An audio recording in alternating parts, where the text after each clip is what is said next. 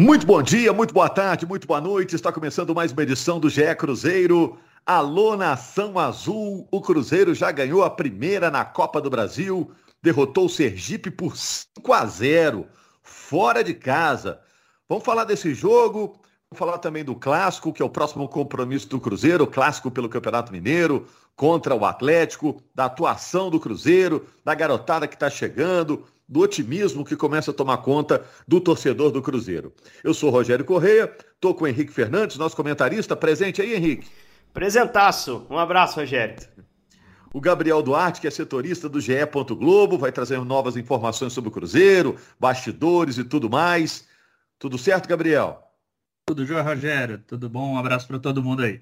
Vamos falar também com a aliviada Fernanda Remisdorf, representante da torcida. Eu não sei você, viu, Fernanda, mas a gente da imprensa, aqui da imprensa mineira, estava meio encucado com esse jogo aí. É um jogo só contra o Sergipe, muita coisa podia acontecer. Essas primeiras fases são meio casca de banana, né? Mas o Cruzeiro passou muito bem, com, com certa tranquilidade, né, Fernanda? Oi, pessoal, tudo bem com vocês? Comigo está tudo ótimo, claro, né? E realmente, assim, jogo de Copa do Brasil, quando é único, a gente fica um pouco receoso, porque tudo pode acontecer, ainda mais quando é em outro estádio, né? Que a gente não tem controle nenhum sobre, enfim, sobre os problemas que às vezes ocorrem. Mas o Cruzeiro, por mais que não entrou tão bem no primeiro tempo, no segundo ele falou, não, essa história aqui a gente vai mudar. E aí fez uma goleada que não fazia, tipo, há três anos e reviveu uma esperança na torcida aí que eu não vi há muito tempo. Então, assim, estou muito feliz com o resultado. Acho que o Cruzeiro no segundo tempo, assim, jogou muito bem. Fico muito feliz por todo mundo que fez os gols, assim, acho que todo mundo mereceu, jogou bem, o ataque do Cruzeiro. Pela primeira vez, assim, a gente vê. Primeira vez não, né? Mas assim, esse ano a gente vendo o ataque fazendo gol. Eu gosto sempre de frisar isso, porque a gente não via nas últimas temporadas, né? Então, tivemos aí basicamente três centroavantes, os três fizeram gols, e o outro que fez gol foi o João Paulo, que também é um atacante. Então, assim, eu fico muito feliz de ver isso funcionando, estou ansiosa para os próximos jogos já. É, aí eu estava pensando, Henrique, Gabriel, Fernanda, você amigo que nos acompanha, né? É, 5 a 0 O cara olha ali o placar, nossa, que esse jogo foi moleza, né? Mas o primeiro tempo não foi moleza, né? O Cruzeiro, no meio do jogo, acabou tornando o jogo fácil, mas não começou fácil, né? Vai lá, é, Henrique. É, começou no mínimo equilibrado, né, né, Rogério? Assim, equilibrado para baixo. O Cruzeiro não conseguiu fazer o seu jogo acontecer contra um adversário que sabidamente era um dos times mais, mais fracos é, dentro, por exemplo, da Copa do Nordeste, que tem uma campanha muito fraca, né? É, já trocou de treinador, precisou fazer essa troca por falta de resultados, principalmente na Copa do Nordeste, como eu citei, e, e, era apenas o terceiro, o segundo jogo do Daniel Neri, né? Ele chegou, tomou par do elenco, teve no banco no jogo passado contra o CRB, mas não pôde assinar a súmula e ele estava estava registrado e assinou a súmula, foi para o banco como treinador nesse jogo contra o Cruzeiro, tentando Henrique. achar um caminho para o Sergipe ali. E aí você falou muito bem, né? Não é que o Cruzeiro tenha sido ameaçado no primeiro tempo, é que o Cruzeiro fez muito pouco no primeiro tempo, né? Isso principalmente pela superioridade que tinha em relação ao adversário, né? É um jogo que o Cruzeiro poderia ter aberto o caminho já na primeira etapa e dado um pouco mais de conforto para o jogo. Ele deixou lá aquele 0 a 0 no ar. E se o adversário faz 1 a 0 e até teve bola ali para fazer gol né, em alguns momentos do jogo, é, a partida poderia fugir do controle. Mas no segundo tempo, como a Fernanda bem disse, é, foi um domínio absoluto. O Cruzeiro foi, foi avassalador, conseguiu muito cedo fazer o gol. E aí eu vou já trazer uma discussão. A gente ficava cobrando tanto o Pesolano, né? Ah, qual é o time titular do Cruzeiro? A gente sabia que ele ia levar a força máxima para esse jogo. E ele escalou um time até muito perto do que a gente imaginava, né? As brigas que a gente deixava ali em aberto na lateral esquerda deu Rafael. O Bidu começou no banco. No meio-campo, Pedro Castro ou Machado jogou o Machado. Eram as brigas que a gente mais ou menos sabia que existiam, né? Porque no ataque poderia iniciar a temporada lá, todo mundo imaginando, será que vai o Edu, vai se adaptar, vai o Thiago? Era o Edu, não tinha dúvida. Nas pontas, Vagninho e o Giovani, que virou ponta. Não tinha muita, muito questionamento. Só que quando ele, no intervalo, apresenta um time melhor que o do primeiro tempo, que foi o time que ele escolheu para começar o jogo, você começa a ficar com a pulguinha atrás da orelha, né? É, principalmente em relação à ponta direita. É, o Vitor Roque fez dois gols. A gente vai olhar para os dois gols, porque ele tem só 16 para 17 anos, né? faz 17 agora, dia 28. Mas ele jogou muito bem. Ele acendeu o lado de campo do Cruzeiro. Um lado principalmente direito, que é um lado do Cruzeiro que produz menos, né? é, o Vitor Roque deu nova vida. Ele passou a ser um peso a mais na área para dificultar a marcação do Sergipe. No primeiro gol, a jogada já nasce com ele. Uma bola que ele ganha no meio, uma dividida. Ele carrega, ele abre na esquerda para o Giovani. O Giovani mete um cruzamento perfeito. Mas o Vitor faz a jogada e entra na área para dificultar a marcação. E aí você deu meio espaço, o Edu faz o que fez. Define. Um toque é com ele mesmo lá dentro da área. E aí o jogo começou a descomplicar. Então acho que o Pesolano pode ter escalado um time titular, pode ter esse time claro na cabeça, né, para jogos grandes, como vai ser o próximo jogo do Cruzeiro Clássico contra o Atlético, mas pode ter saído desse jogo, Rogério, pensando em algumas situações. E ele vai ter tempo aí para durante a semana preparar a melhor equipe para pegar o Atlético já no fim de semana no Mineirão, no outro, né, sem ser esse domingo, fim de semana seguinte, dia 6. É, ô Gabriel, fala o que, que você achou interessante do jogo do Cruzeiro contra o Sergipe, o que, que o time não tinha apresentado até agora e que mostrou lá em Aracaju acho que o Henrique fez uma análise bem completa assim da partida. Eu chamo até a atenção do que o Henrique falou também lá no começo do sobre a questão do ataque do Edu e do Thiago. Não sei se vocês lembram, mas no primeiro jogo, após o primeiro jogo, aquela vitória sobre o ET e com a coletiva do Paulo Pessolano, ele disse que ele até elogiou a mobilidade do Thiago e a gente apontou talvez naquele início que o Thiago seria o favorito. Mas a gente foi vendo que com, com os gols marcados pelo Edu, a eficiência dele no ataque, o Edu realmente seria o titular. Mas ontem o Thiago novamente entrou muito bem no segundo tempo, fez um gol, é, deu mobilidade bastante ao ataque do Cruzeiro e foi de novo elogiado pelo Pessolano. Acho que tem uma disputa boa aí no, no, no ataque do Cruzeiro. Acho que o Edu continua sendo o titular da equipe, mas o, o Thiago vem se mostrando uma boa opção. Eu acho que a gente tem que, claro, manter os pés no chão. Foi um jogo contra o Sergipe, um time que, como o Henrique disse, não começou bem a temporada. O Cruzeiro ainda tem muito a melhorar, talvez trazer alguns reforços para ficar um time mais encorpado. Mas eu acho que até a prévia do, do clássico com o Atlético, o Cruzeiro tem talvez o melhor dos cenários possíveis nesse começo de temporada.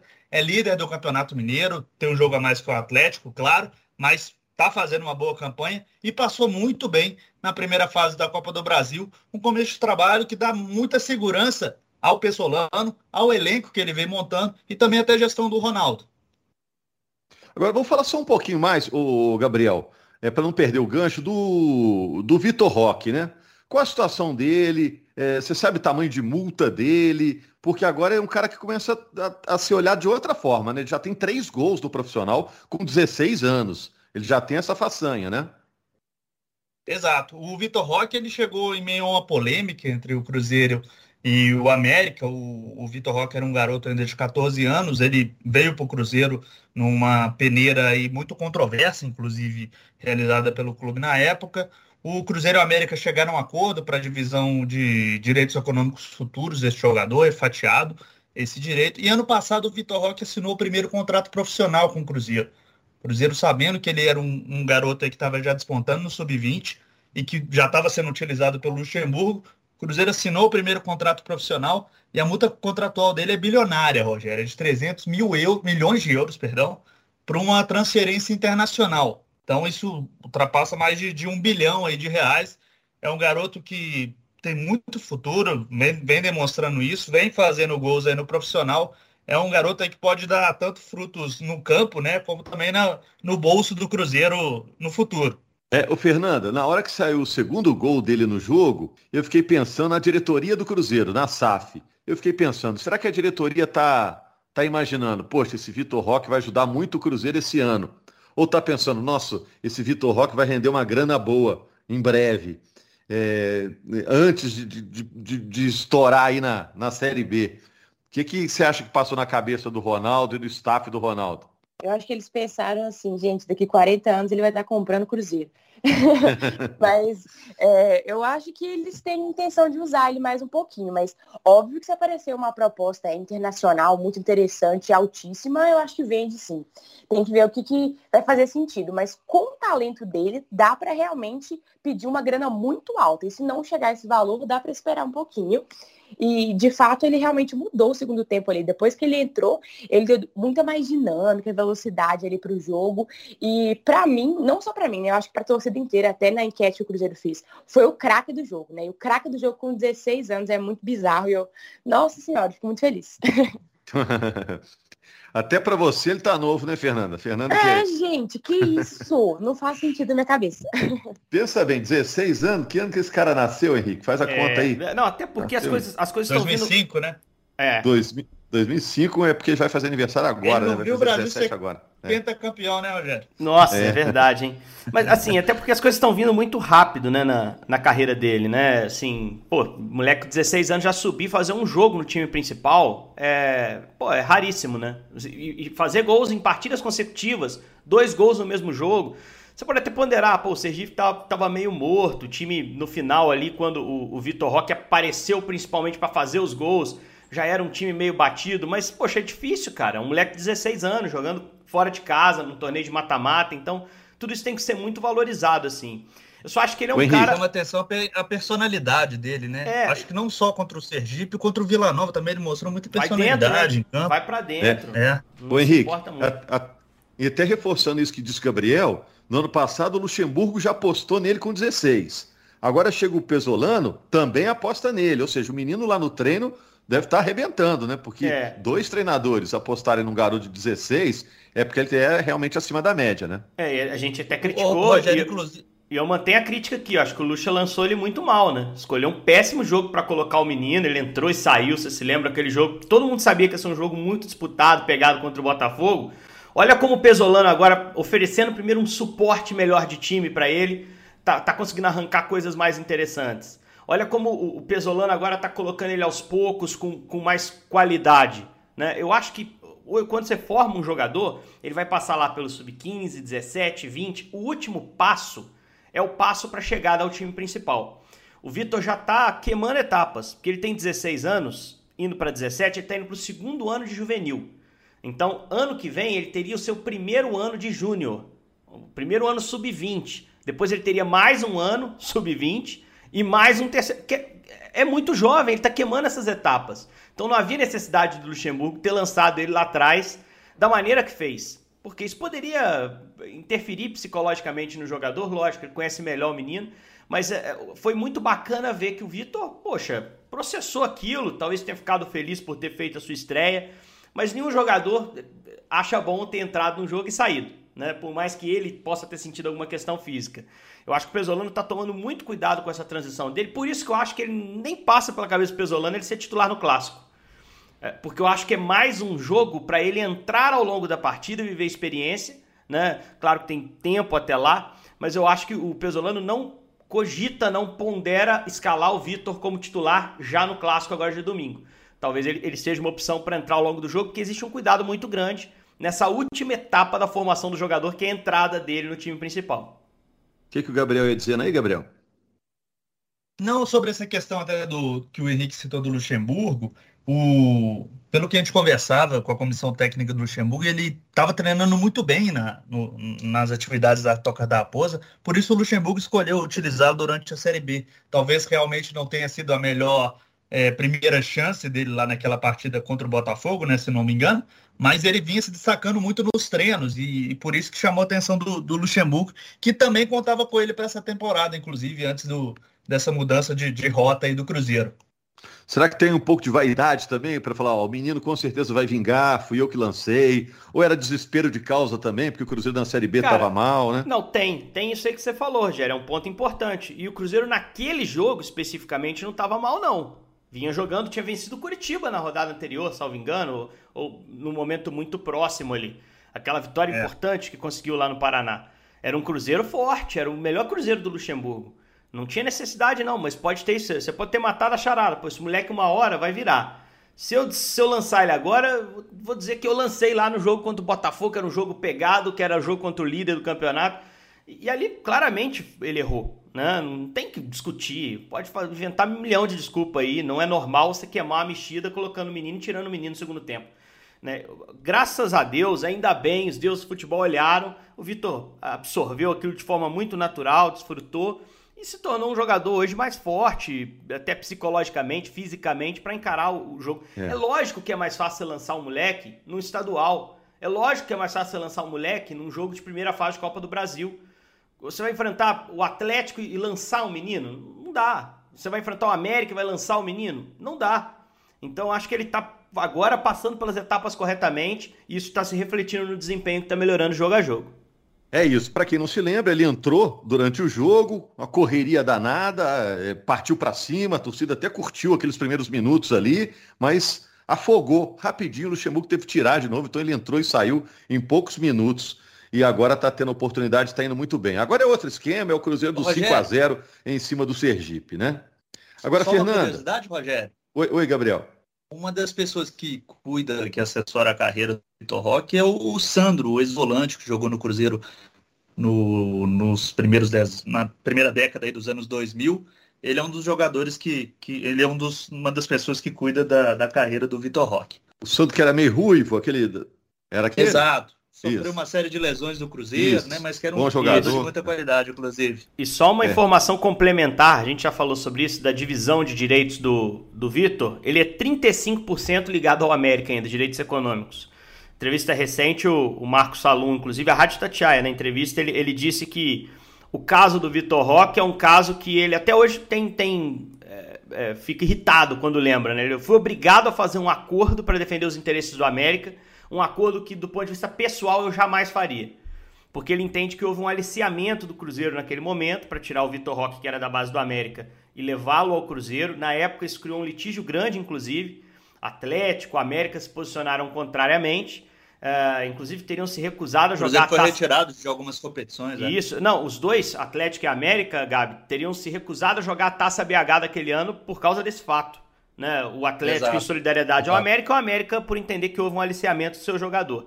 E aí depois foi, e a contratação do Vitor Roque foi muito controversa pelo Cruzeiro também. Além dessa questão com o América, o Cruzeiro ainda firmou um compromisso de pagamento com o empresário André Cury na época, pela, pela negociação, isso. mas isso é, pelas regras da FIFA não poderia ocorrer na época. Isso tudo na gestão do presidente, do ex-presidente Wagner Pérez Mas até onde a gente sabe, pelo que eu entendi na entrevista do Salum, tá resolvido esse litígio. É, a contragosto, o América queria ficar com o jogador, mas acertou-se lá o percentual e a vida segue. Então é um menino pro Exato. Cruzeiro fazer crescer aí, valorizar, né? Deixar arrebentar numa Série A e, e tomara que seja já no ano que vem, para que ele aí sim se valorize de fato no mercado e ele seja negociado. O dinheiro vai para o Ronaldo, vai para a estrutura do Cruzeiro, isso a gente não tem como saber.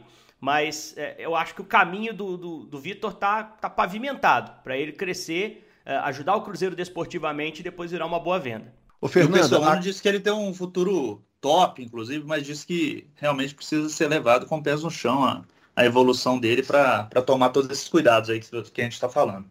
É isso aí, mas vamos ficar de olho nele aí. Vamos ficar de olho no menino aí. O cara pode nem dirigir ainda, pô. 16 anos, mas já pode votar aí no, no final do ano. Verdade.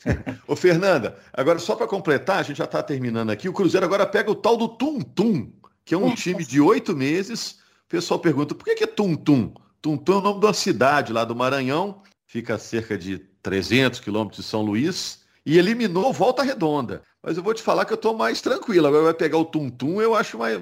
tá moleza, né?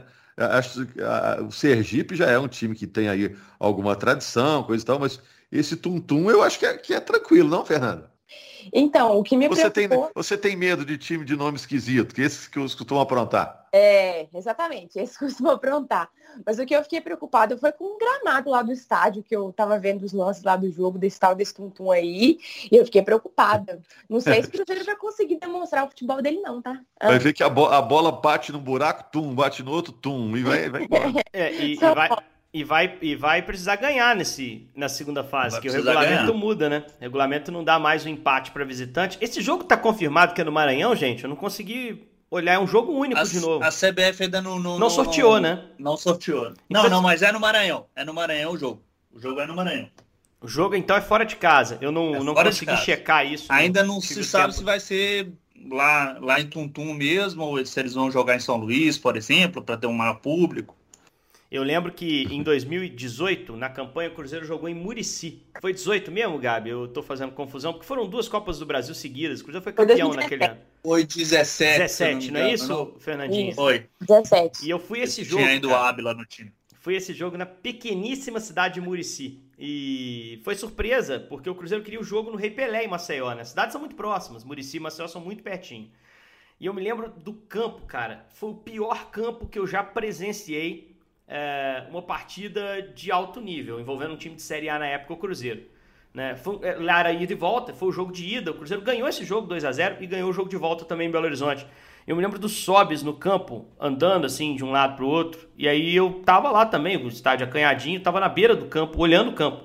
Ele passou pela gente assim e falou assim: Cara, nem quando eu era infantil do Inter eu joguei num campo assim. Nossa. E o Cruzeiro superou aquilo, ganhou o jogo. Acho que gol de cabeça do Manuel, teve mais um outro gol lá. É Copa do Brasil, minha gente. Isso faz parte, é. né? E eu vendo as imagens, tá melhor que o de Murici, tá, Fernandinho? Fica tranquilo. Sério? E talvez esteja melhor que alguns do campeonato estadual. É, é um campo realmente ruim, né? Um estádio acanhadinho. Tomara que o Cruzeiro consiga sair bem lá, né? Já que está definido no Maranhão, ou que o jogo esteja no Castelão. Se for para São Luís, né? Uma pena para a cidade de Tuntum, simpaticíssima, mas para o Cruzeiro é um ótimo negócio, né? É, parabéns para o cidade com a premiação, um ano e meio de folha salarial aí, com que ele já ganhou na, na Copa do Brasil. Parabéns para a cidade de Tuntum. É, é, parabéns para o Leão dos Cocais, né, como é conhecido o Tuntum, né, que é um time jovem, não tem nenhum ano ainda. Realmente uma história muito interessante, vai ser muito contada até lá, até a segunda fase da Copa do Brasil. Fernanda, só vou deixar você fechar rapidinho, porque a gente está terminando aqui, é, perguntando do seu otimismo, em que pé que está, de 0 a 10 aí, para o próximo jogo do Cruzeiro, que parece que não é um jogo qualquer não, né, Fernanda? É, não, realmente não é um jogo qualquer, vai ser um grande desafio, vai ser o jogo mais difícil até agora. E a primeira coisa que eu espero é que a arbitragem não interfira, como foi contra o América, que a gente consiga um jogo justo, que cada time consiga mostrar o seu melhor. E é, a gente, né, não vou falar que, que ganhe o melhor, porque tecnicamente, teoricamente, o elenco do Atlético é melhor. Mas, enfim, que, que o Cruzeiro consiga surpreender novamente, como fez ano passado no clássico, né? Eu acho que clássico é muita questão de raça, é muita questão de entrega, não é somente técnica, assim, porque eu, eu sinto que desperta as emoções diferentes, mesmo nos jogadores que acabaram de chegar, assim, eles sentem o clima. Inclusive, não sei se vai ter torcida visitante, se tiver, gostaria muito de ir também, que eu acho que faz uma diferença, assim, por mais que seja 10%. Então, assim, a minha expectativa é boa. Não vou falar assim, ah, não, vai ganhar claro, com muita certeza. Apesar que ano passado, por mais que estava pior, eu tinha certeza que ia ganhar. Esse ano eu tô meio assim, ai, não sei, assim. Eu sinto que o time deles está mais encaixado do que estava no mes na mesma época do ano passado. O grande problema é esse, Fernandinha. O time do Cruzeiro esse ano é claramente melhor que o do ano passado. Claramente uhum. chega melhor para esse jogo do que chegou para aquele clássico. O problema é com o Atlético também. Então, isso, isso, né, o Atlético também é melhor que o time do ano passado, que estava iniciando ali o trabalho do Cuca. O, o Galo é favorito para o clássico, a gente vai falar sobre ele em edições futuras, mas é, eu acho que é totalmente legítimo o Cruzeirense pensar em vitória. É, é clássico, uhum. cara. E se do ano passado deu, por que não esse? O time não está jogando é, melhor, né? A gente não tem um consenso aqui que está jogando melhor. O Atlético, por uma casa é imbatível? É evidente que não é imbatível, não há time imbatível. Né? Então acho que pode ser um jogo legal. É, Seis tipo, minha... Só uma informação, é, os dois clássicos que já tiveram no Campeonato Mineiro, né? Cruzeiro e América e América Atlético tiveram torcida visitante, tá? Então provavelmente deve ter torcida visitante do Cruzeiro também. Assim espero. Mas assim, a minha única preocupação, única, única assim, né, e grande, né, é a questão da defesa do Cruzeiro, assim, a zaga não tá me passando confiança e o Atlético tem um ataque bem qualificado, né, então me preocupa isso. O ataque do Cruzeiro não, acho que a gente consegue fazer gol sim. O problema é a questão dos gols que a gente pode tomar. Então, preciso que eles, né, revejam isso para a próxima partida. Eu não sei como é que vai estar a situação do Michael, mas vamos ver quem vai jogar. É, eu gostei ontem do Oliveira, viu? Do Lucas Oliveira. Eu achei que ele teve uma boa atuação. E, e gostei do Brock, cara. A torcida vai ficar brava comigo. Também o Brock, gostei. O Brock não tá me incomodando esse ano em nada, cara. Gostei. Com todo respeito ao profissional, tá? O Brock teve momentos ruins na temporada passada, mas eu não acho que ele esteja mal nesse time do Pesolano. Não tá, de forma alguma. Inclusive foi decisivo em jogos aí, até aparecendo na frente para cruzar a bola aí contra o Democrata. Eu acho que ele é um zagueiro que tem feito uma saída bem honesta de jogo, numa proposta, um modelo do Pesolano que exige isso do zagueiro. Né? O Pesolano confia nele. Ele, para mim, já é o titular pelo lado esquerdo da zaga ali, na cabeça do Pesolano, e isso ficou traduzido na escalação dele. E o cara tá fazendo o possível para renovar esse contrato, né? Que acaba agora no, ainda no início do ano. E acho que fez um jogo até defensivamente bom nessa partida em Sergipe, assim. Não pode, a gente não pode entrar muitas vezes na pilha do torcedor, que eu sei que pega no pé do Brock. E eu sei que não é à toa, torcedor do Cruzeiro. Mas a gente analisa tecnicamente, né? E eu respeito muito o profissional. Esses caras trabalham com muita dignidade. E o cara, de repente, pode entrar numa fase boa, né, Rogério? E eu, pelo é. menos, estou detectando isso nele, cara. Eu acho que ele está lutando muito para renovar esse contrato e está longe de ser um problema para o Cruzeiro. Pelo contrário, ele tem ajudado. É, só para fechar, eu não, a gente já estourou o tempo, é, Gabriel, mas em relação ao Maicon, andou alguma coisa? Ele tá mais para ficar, tá mais para sair? Rogério, hoje eu diria que tá mais para ele sair. O, ele quer ficar no Cruzeiro, ele quer jogar no Cruzeiro, mas o Cruzeiro considera o salário dele hoje, as condições de contrato dele, inviáveis para a realidade financeira que o Ronaldo está levando para o Cruzeiro. Então ainda estão discutindo essa situação. O Cruzeiro está aberto, inclusive, a negociá-lo para trazer outros jogadores. Está ainda definido tudo. É isso aí. Até segunda, quem sabe a coisa melhora, né? A coisa pode evoluir, aparece aí um, um mecena aí para dar uma ajudada, né? Para ajudar o Ronaldo também nessa aí. Ô, gente, segunda-feira estamos com mais uma edição do GE Cruzeiro e aí sim, focados no clássico, né? Atlético e Cruzeiro no domingo, dia 6 de março, na segunda-feira, no GE Cruzeiro. Vamos abordar muito esse super jogo do futebol brasileiro, ok? Grande abraço, obrigado aí, torcedor do Cruzeiro.